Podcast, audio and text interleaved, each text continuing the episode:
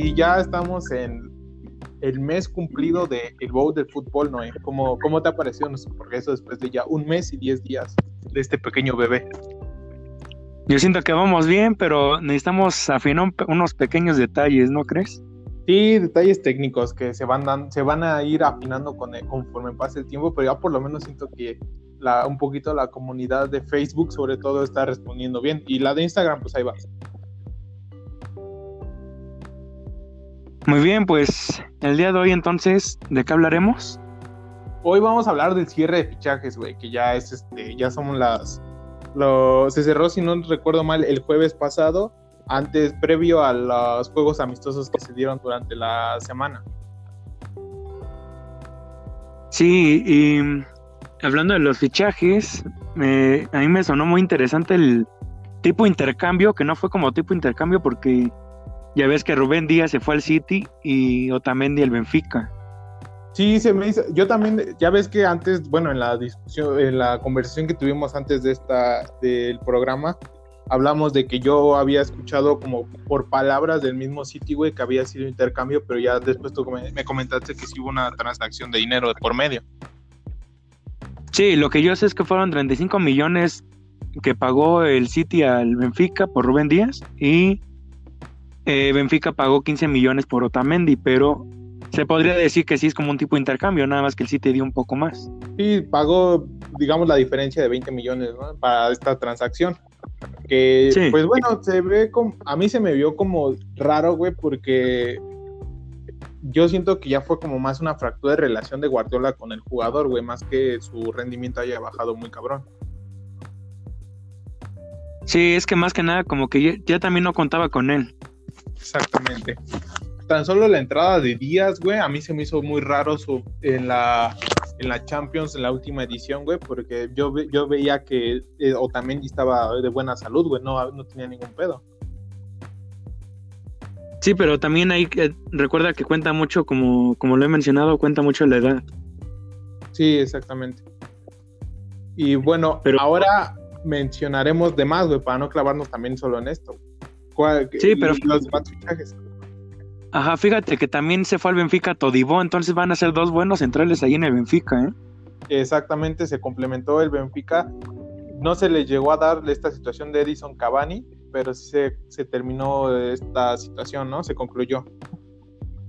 Sí, se, se reforzó muy bien en la zona defensiva, ¿eh? Con estos dos defensas. Y Todibó tiene mucho margen de mejora.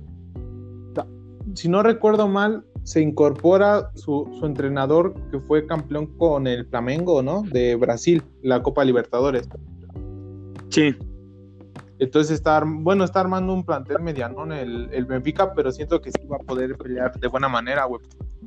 Si acaso la, Europa League yo sí lo vería como un candidato, aunque sea por lo a cuartos de, final, güey. Y sorpresivo y semifinal. Sí, aunque pues todo lo queríamos ver en la Champions, pero ya sabemos cómo fue, ¿no? En la clasificatoria.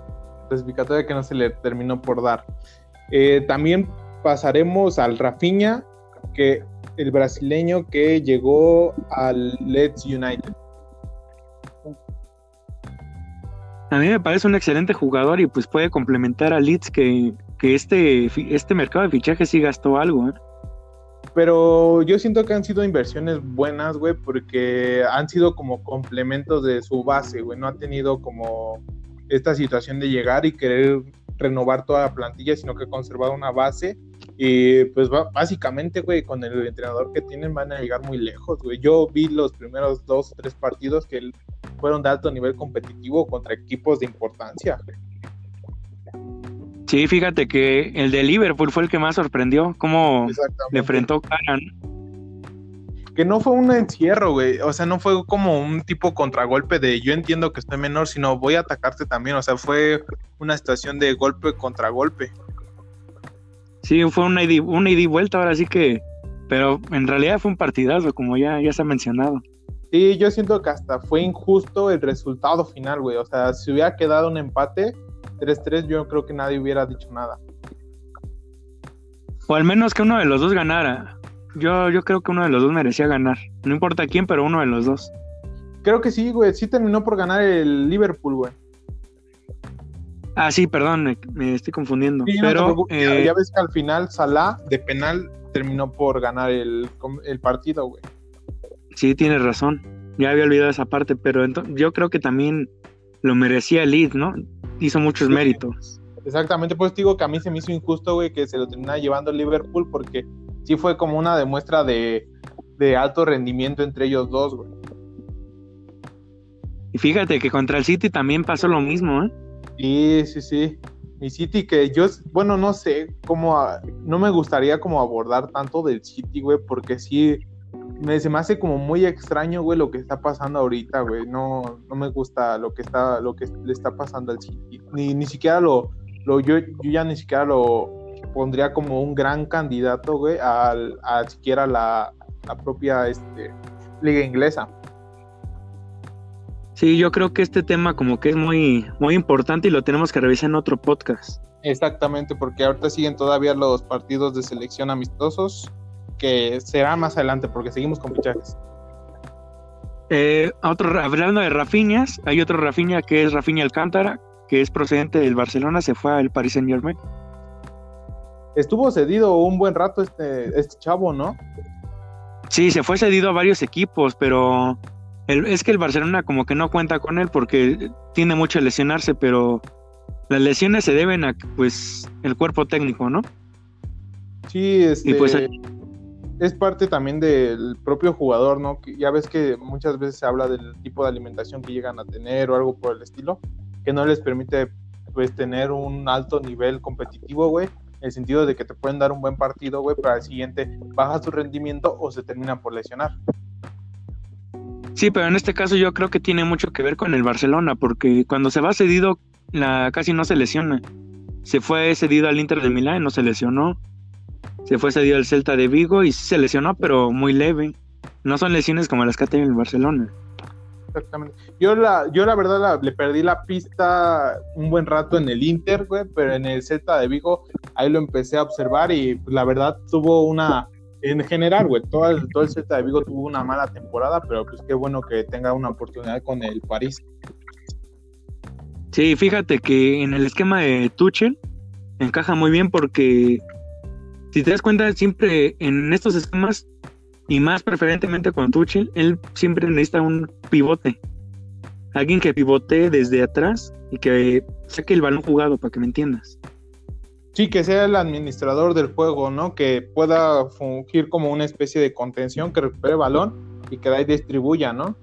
Sí, y él es un creador de juego, ahora sí que óptimo.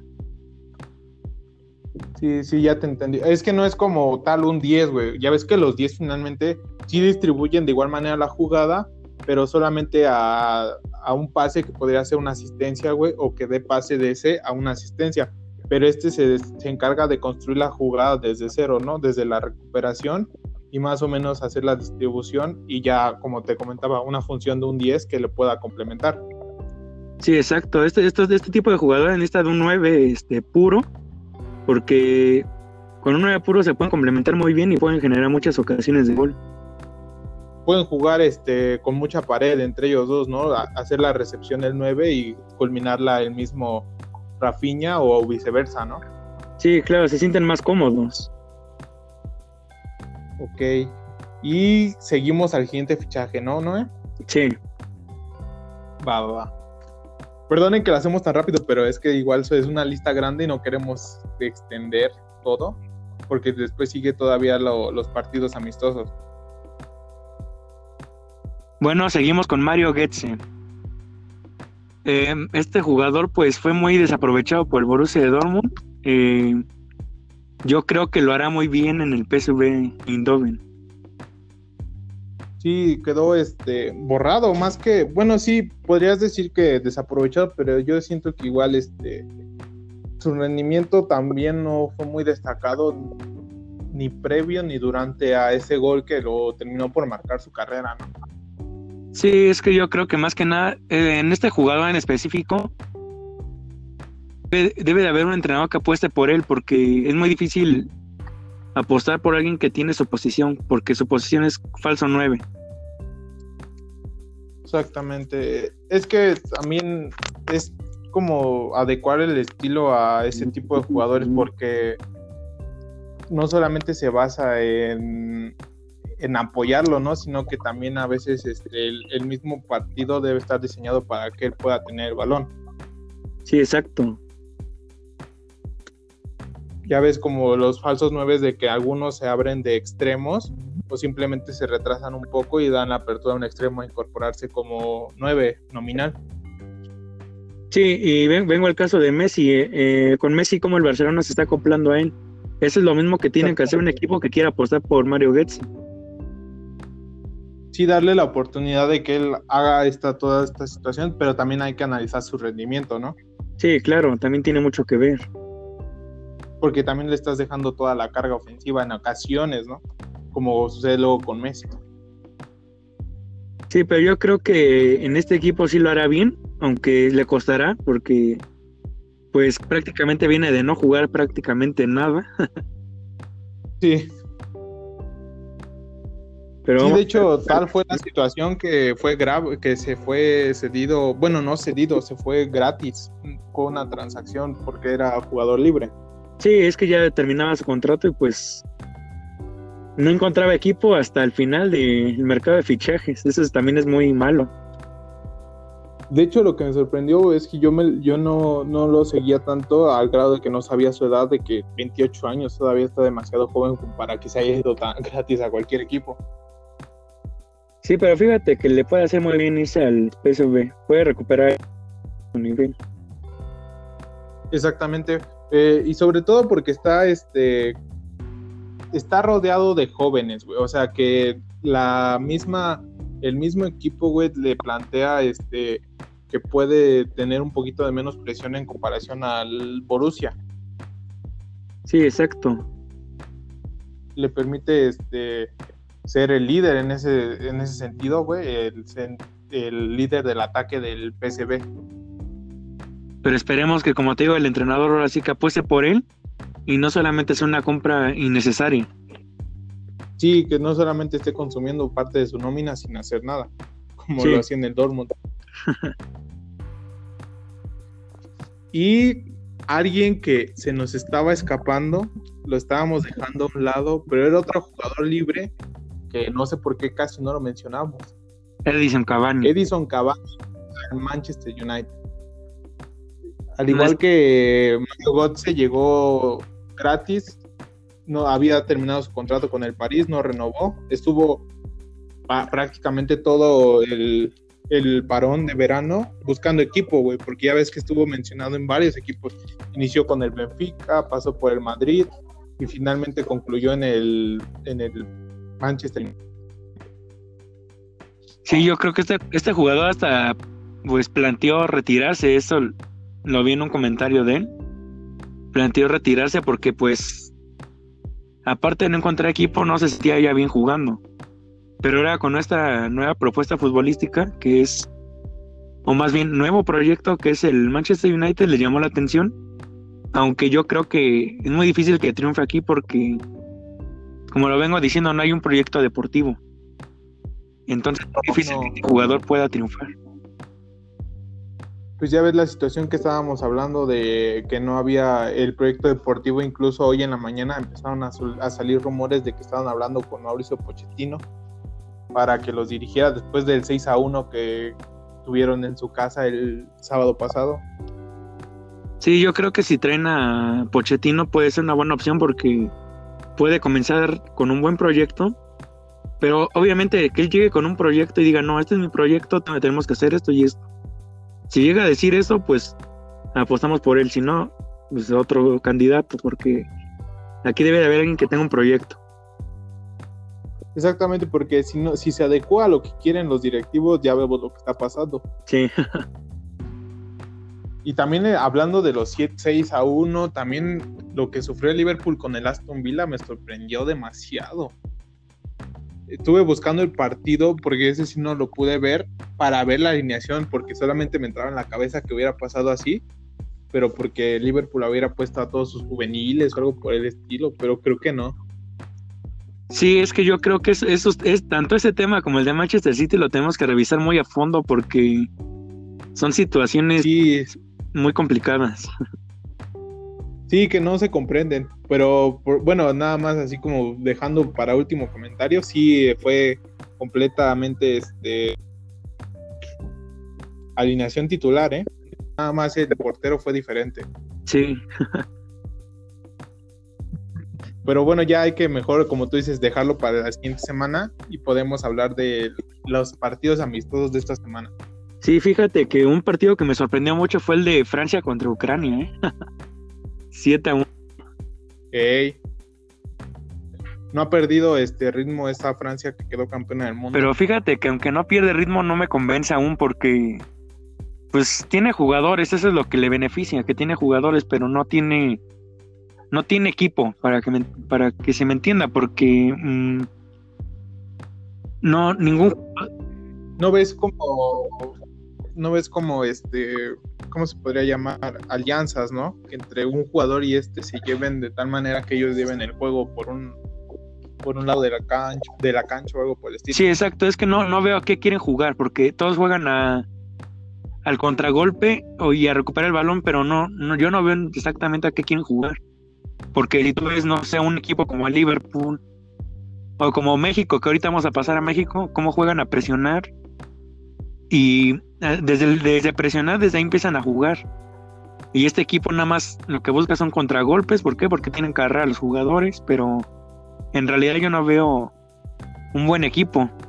Sí veo que tienen grandes jugadores que hacen la diferencia, como ya lo fuimos ver en este resultado, pero no tienen así un equipo fijo, fijo.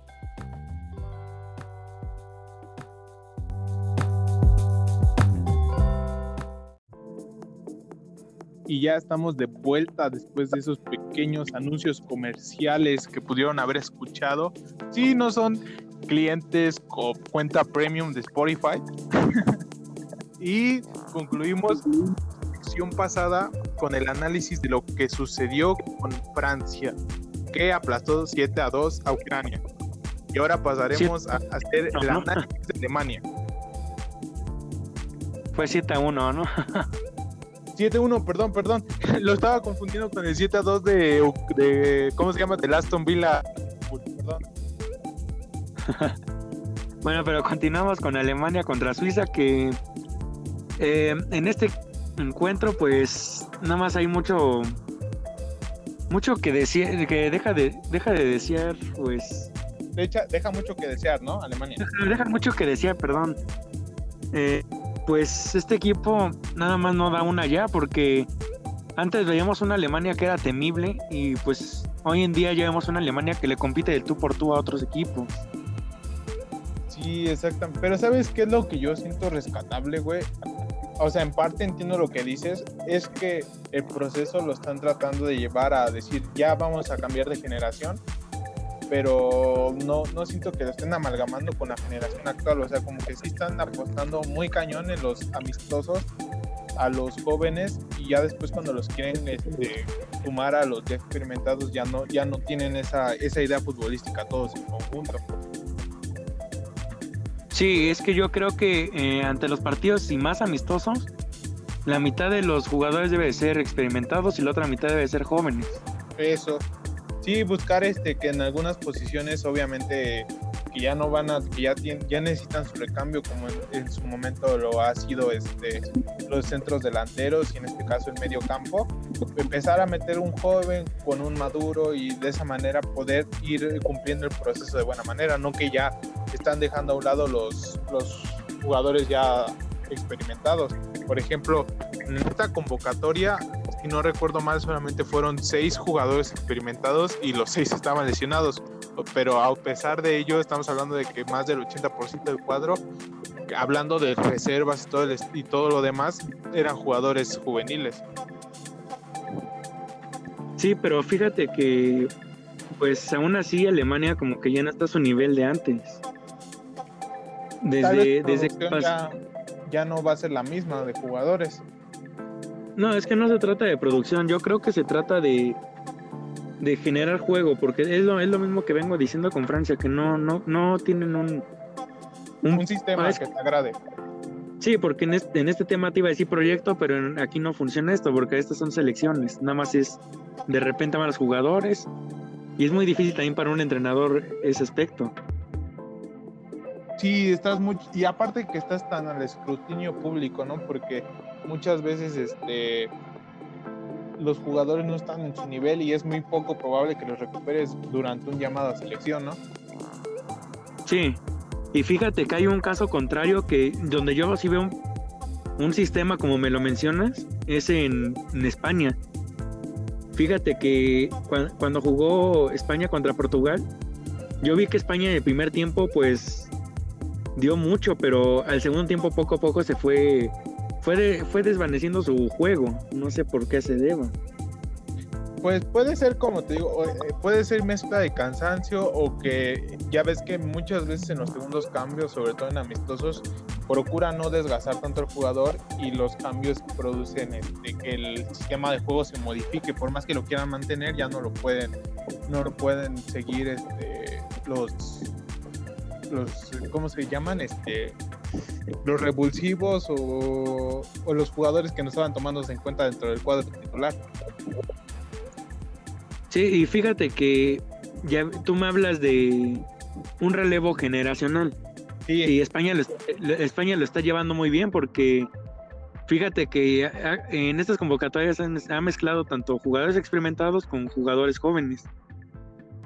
Sí, y bueno, a mí lo que me llama la atención, como tú dices, es que por lo menos lo, están haciendo a tiempo en el sentido de que ya no le permiten este al jugador, no, no es que no le permitan, sino que no le exigen a un entrenador mantener ciertas piezas, ¿no? Que no, que ya pueden tener cierto, este, cierta edad, cierto prestigio, pero sí le dan la oportunidad de decir, pues sabes que este jugador ya no nos va a llegar al mundial que sigue. Sí, exacto. Y, como te lo menciono, en esta España yo creo que si sigue por este camino puede, puede optar por unos campeonatos. Exactamente. Y sabes qué, bueno, yo siento que lo, lo, principal sería no meterle tanta presión a este tipo de equipos, porque finalmente el cambio no, no se va a dar este, de manera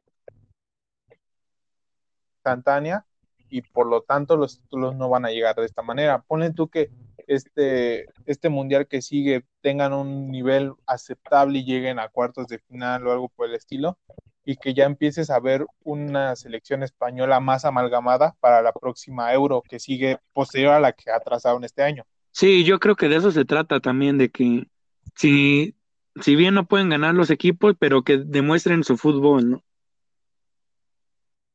Sí, y ya conforme ese fútbol vaya evolucionando, los campeonatos van a ir llegando.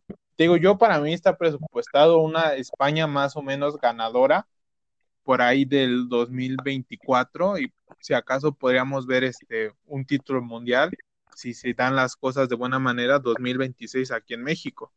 Pero es que fíjate que en España sí se, se ve eso, pero si sigue el mismo entrenador, porque si cambian de entrenador va a cambiar muchas cosas.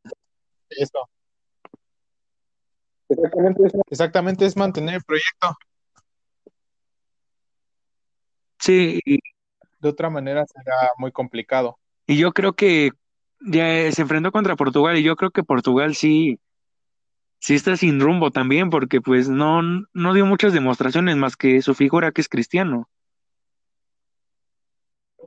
Pero pues fue finalmente lo mismo que pasó en 2016 y el 2018 habrá que mejorar mucho en estas elecciones para que den un espectáculo, porque pues antes era una cosa y ahorita pues por el cambio generacional pues están cambiando muchas cosas. Sí, exactamente. A mí, por ejemplo, en ese sentido, hablando de cambios generacionales, y ahorita hablaremos de México, a mí me ha llamado la atención lo que ha hecho Inglaterra, aunque a pesar de ello aún no, no la considero un alto nivel, pero siento que lo están haciendo de mediana manera. Sí, creo que son los que mejor están llevando este cambio pero pues ya, de Inglaterra no tenemos de momento resultados, así que vamos a hablar ahora sí de, lo que la carnita, lo que nos infla el pecho, que es la selección. No, la verdad que, este partido sí, sí es digno de, mencionar, porque pues, la verdad sí fue un partidazo, porque México lo dio todo, prácticamente lo dio. A mí me, me gustó mucho el actuar del primer tiempo, pero en espectáculo me encantó lo que fue ya de a partir del minuto 50 o 60 cuando se dieron cambios en los dos equipos.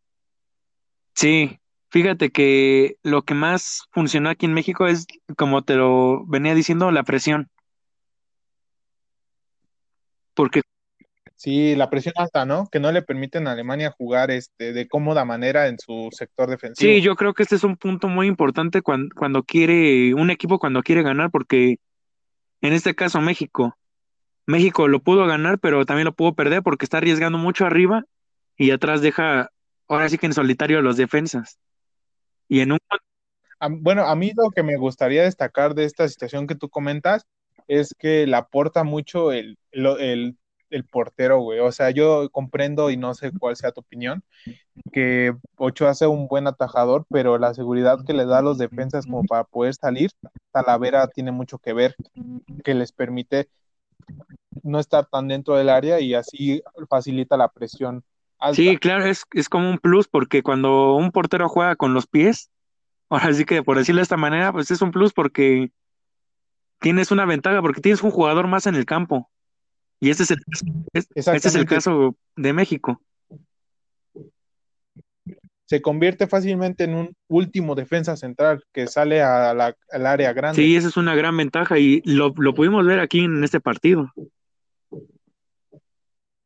¿Sabes qué es lo único que yo diría que desentonó fue Héctor Herrera? Como que siento que no está muy en su nivel. Sí, y es que es, es, es aceptable que no esté en su nivel porque pues en el Atlético de Madrid últimamente no ha jugado. Exactamente, o sea, sí lo entiendes, y, pero sí te llama la atención, ¿no? Que finalmente a mí, en mi opinión, ya es como que el siguiente paso a que él se convierta el futuro capitán una vez que Guardado se retire. Sí, y yo creo que tiene mucho que ver el equipo donde está, porque en el Atlético, si ve que no tiene muchas oportunidades, pues yo creo que es momento de cambiar de rumbos. Sí, pero, pero yo siento que ahí es como un poquito más del romance que ha tenido, de que todo lo que tuvo que pasar para llegar a Atlético, ya ves que se esperó, este, le agradeció al Porto, pero estuvo un buen rato este, esperando su llegada al, al Atlético y sacrificó, si no recuerdo mal, parte de su sueldo, a pesar de que llegó de forma de agente libre. Sí, yo creo que también, también tiene que ver, pero también tiene que, él mismo tiene que ver por su juego, por su futuro, porque en el Atlético de Madrid hay mucha competencia y sí le toca jugar porque hace sus méritos, pero no siempre le toca jugar. Y él debe encontrar un equipo que apuesten por él siempre.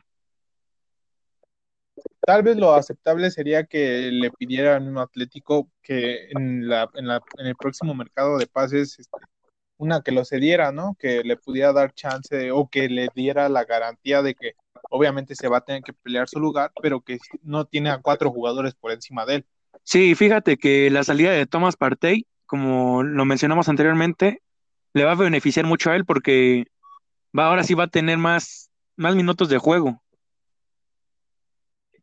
Sí, finalmente volvemos a lo mismo, se lo tiene que ganar, pero ya no tiene a vaya, o sea, le, le, da un poquito más de posibilidades y finalmente yo siento que la salida de este jugador es porque no se acopla tanto al estilo de juego del Cholo, que yo siento que Herrera sí encaja muy bien ahí. Sí, yo no, lo, yo creo que los dos jugadores se encajan muy bien, pero el caso de Thomas Partey, la verdad desconozco por qué se haya ido. Yo creo que es por un nuevo proyecto, pero en el Atlético sí le está haciendo muy bien Thomas Partey, pero la verdad desconozco por qué se haya ido. No, no sé las razones. O pudo haber sido igual por la misma situación que tuvo en su momento este Herrera, ¿no? Que de la que estamos hablando de que a lo mejor está buscando más minutos o simplemente una mejora salarial. Sí, o como te digo, un, nuevo proyecto, uno que más, le llame más la atención, le llene. Sí, y pues también hay que destacar la falta de participación de Lozano, por lo que ya había eh, estuvo en polémica toda la semana pasada del encierro del Napoli que tuvo. Sí, tiene mucho que ver esto con yo creo que eh, lo de Lozano es un tema muy muy delicado, pero también podemos destacar lo que hizo en la otra banda que es el Tecatito Corona. Sí, sí, me gustó, este, se, bueno, se nota que está en su nivel, o sea que está, lo hemos comentado durante todo el, mes pasado, los reconocimientos que ha obtenido tanto en la liga como en su propio equipo, que simplemente lo viene a demostrar aquí. Sí, fíjate que en, en su equipo el Porto juega como carrilero, pero esta vez en la selección jugó como extremo y lo hizo muy bien. Y sabes que yo siento que lo único que le, que le dolió un poquito a este equipo fue que se descompensó mucho eso de las bandas. Al no tener a Lozano, se recargaron mucho del lado de Tecatito. Sí, y eso yo creo que pues es malo porque del lado izquierdo no tienes quien te pueda ofrecer y nada más tienes el lado derecho. Exactamente.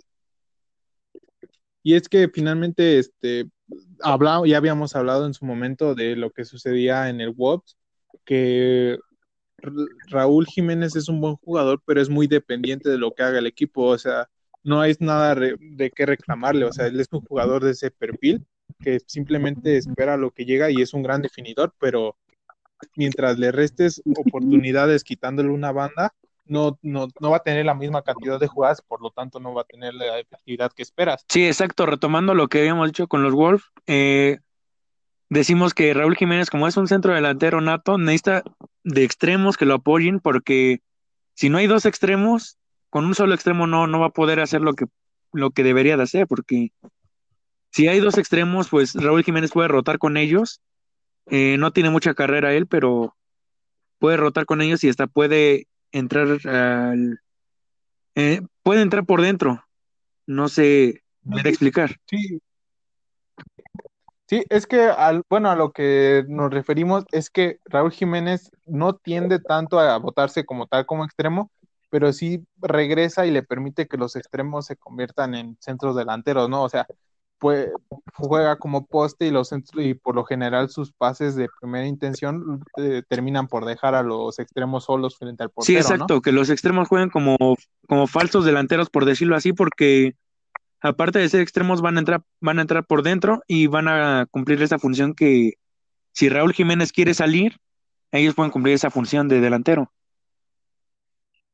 Sí, sobre todo hablando de salir, porque al ser este tipo de delantero, lo que primero que espera el defensa central es que no tenga tanta movilidad, ¿no? Y el que le rompas esta idea sí le crea incertidumbre y por lo tanto los invita un poquito a salir de su área, ¿no? Y esto abre espacios finalmente. Sí, fíjate que si viene a un extremo como el Chucky Lozano, pues ahora sí va a estar muy, va a estar muy buena esa delantera porque los tres pueden rotar. Sí, porque yo siento que lo que hizo Martino fue como mucho improvisar.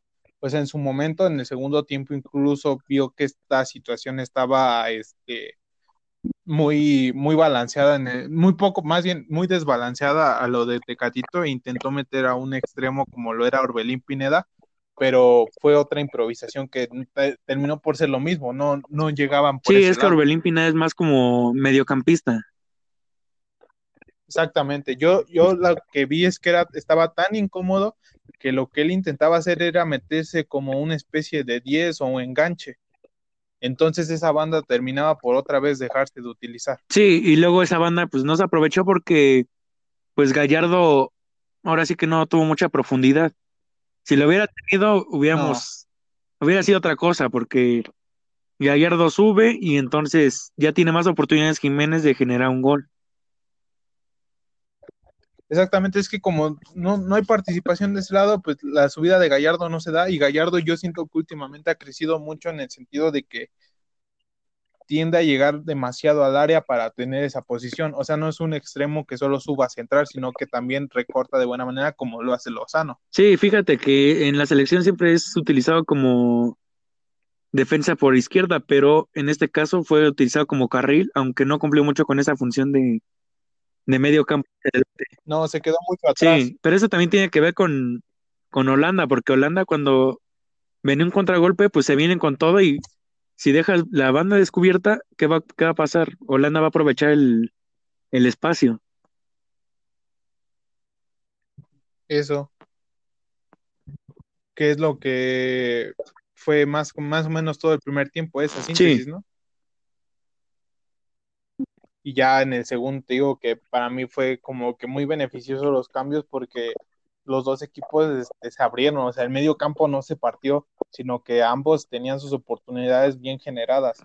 Sí, no, no desmerito a Holanda, pero yo creo que México lo hizo mejor, tanto en el primer como el segundo tiempo, eh, mejor, mejor en el segundo tiempo, pero yo creo que este partido sí era como para un empate porque tuvo la ocasión Memphis Depay. Sí, el travesaño. Sí, tuvo la ocasión y pues ahora sí que fue suerte de nosotros porque si hubiera anotado ese gol, no sé qué hubiera pasado con, con el estado anímico de México.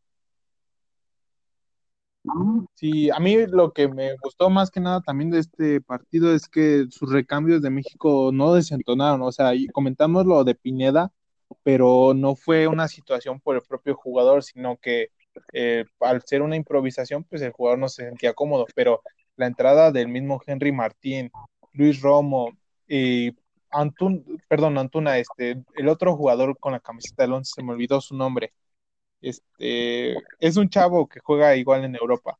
Este, con excepción de este último jugador que se me olvidó el nombre, es, todos, este, Gobea, Gobea, perdón, sí, todos tuvieron buen rendimiento y lo de Gobea pues nada más entró en los últimos minutos, no podríamos analizarlo, pero hay una buena dinámica tanto dentro como fuera de la cancha. Sí, en este equipo pues sí se ve que tienen un sistema, saben lo que quieren jugar. Desde el primer tiempo se vio todo esto. Y la entrada también, este, no solo no descompone el, el equipo, sino que le da otro estilo, pero lo adaptan muy rápido. O sea, por ejemplo, a mí me gustó sobre todo la entrada, este, cuando entró ya finalmente Luis Romo y Henry Martín, que la delantera siguió funcionando de igual manera, pero el tener un contención como Romo le permitió salir más, incorporarse más este, al ataque, ahora sí finalmente este, Gallardo, porque podrían hacer una línea de tres sin problemas. Sí, fíjate que lo de Henry Martín es otra situación porque él es otro tipo de nueve, no es como Raúl Jiménez. Él sí es un nueve fijo, aunque sí puede ir por las bandas, pero a él le gusta más estar como nueve fijo y puede apoyar a la defensa. Sí, y, crea más oportunidades eh, de paredes, ¿no? Que están más, bueno, que finalmente si tuvieran un poquito más de efectividad las pudo haber culminado tanto este el Tecatito o en su momento cuando esté el Lozano lo haría. Sí, fíjate que algo, algo malo y bueno a la vez porque Henry Martín retiene mucho el balón y eso es bueno, pero para este esquema de México es malo porque en este esquema de, se debe jugar de toque rápido. Ajá, y tocar rápido, porque si no toca rápido, entonces ¿qué pasa? Se te empiezan encima los jugadores y ya no tienes posibilidad de generar un pase. Sí, pues ya ves, fue, o sea, lo único que yo siento que Holanda, hasta el error del penal, lo único que hacía bien de buena manera era que su muro defensivo en verdad que era un muro, o sea, sí terminaban por estrellarse Pizarro, el mismo este Charlie Rodríguez, todos se terminaban por estrellar en, su defensa, pero lo terminaron rompiendo con dinámica el, el, fútbol mexicano. Sí, y ahí volvemos a la cuestión de los extremos, porque si tienes dos extremos, pues los defensas se van a, se van a abrir van a ir a atacar los extremos y van a dejar solo la parte central. Y entonces ahí... Sí, igual, lo mismo del delantero, también se abre y no dejan. Sí, esa, esa es la importancia de los extremos, que es lo que necesitamos aquí en México. Sí, y extremos de calidad, porque también este es lo que yo escuché igual durante la narración y estoy muy de acuerdo, es que tenemos extremos que sí llegan a línea de fondo, pero que no deciden bien al momento de centrar o tirar a gol. Sí, es que más que extremos son extremos puros, porque es su, es la posición que son, como es Chucky Lozano. Sí. Sí, que no es invento como Pizarro, que en su momento este, lo intentó como extremo, pero y también este Pineda intentan regresar a su posición a la que están acostumbrados. Sí, lo de Pizarro yo creo que él es él, su juego es más como falso 9. Él es un tipo enganche. Exactamente. Sí, compartía la posición con Pineda, este, hacen lo mismo. O sea, dentro de ese esquema, nada más entraría uno de esos dos, pero tendrías que eliminar a un contención o volante o volante defensivo que es este Herrera o el mismo guardado. Sí, yo creo que un volante defensivo, aunque puede, es que tiene mucho que ver también los jugadores, porque si quitamos un volante defensivo que es Herrera, eh, Guardado ya tiene una edad y le va a costar mucho estar ahí en esa posición. Sí, exactamente. Y, y quitar un contención a mí se me haría mala idea que en este caso de titular fue Edson Álvarez. Sí, y él es, ahora sí que es como la parte fundamental, aunque casi este jugador, estos tipos de jugadores casi no se ven, pero son de los más importantes porque son quienes sacan el balón jugado. Exactamente. Aunque siento que en este partido, como tú dices, no se destacan mucho y en este en específico no destacó porque el fútbol de México, güey, fue como mucho de romper líneas y a partir del medio campo empezar a jugar. No tuvo tanta situación de recuperación. Sí, exacto, y eso fue muy bueno, pero habrá que ver qué pasa en futuros partidos, ¿no? Sí, veremos la prueba el próximo martes contra Senegal y haremos igual nuestro análisis, echaremos otro rollo que, que quedamos que iba a ser este de 20 minutos, güey, ya nos echamos este fácil otros Sí, ¿eh? 40, ¿eh? Pero esperemos les guste este programa, será como una especie de bonus por haber dejado la, la semana pasada sin video, que pues, perdonen, no, no tuvimos este, el acierto con los invitados, no se pudieron con- concluir, pero ya regresamos esta semana, los viernes, y posiblemente estaremos fallando algunos miércoles por esta situación de que ya se re- regresamos muchos a la escuela. Pero pues nada, agradecerles que la página de Facebook sigue creciendo demasiado, a mi parecer. Sí, nada más que, que decir que Sí. nos, si- nos sigan en nuestras redes sociales, que es como ya decimos, Facebook e Instagram como el Pau de Fútbol. Instagram. Sí, por favor, en Instagram sobre todo, porque tenemos un buen rendimiento en Facebook, pero en Instagram sí estamos quedando un poquito cortos. Y pues nada, Noé, nos vemos el próximo viernes.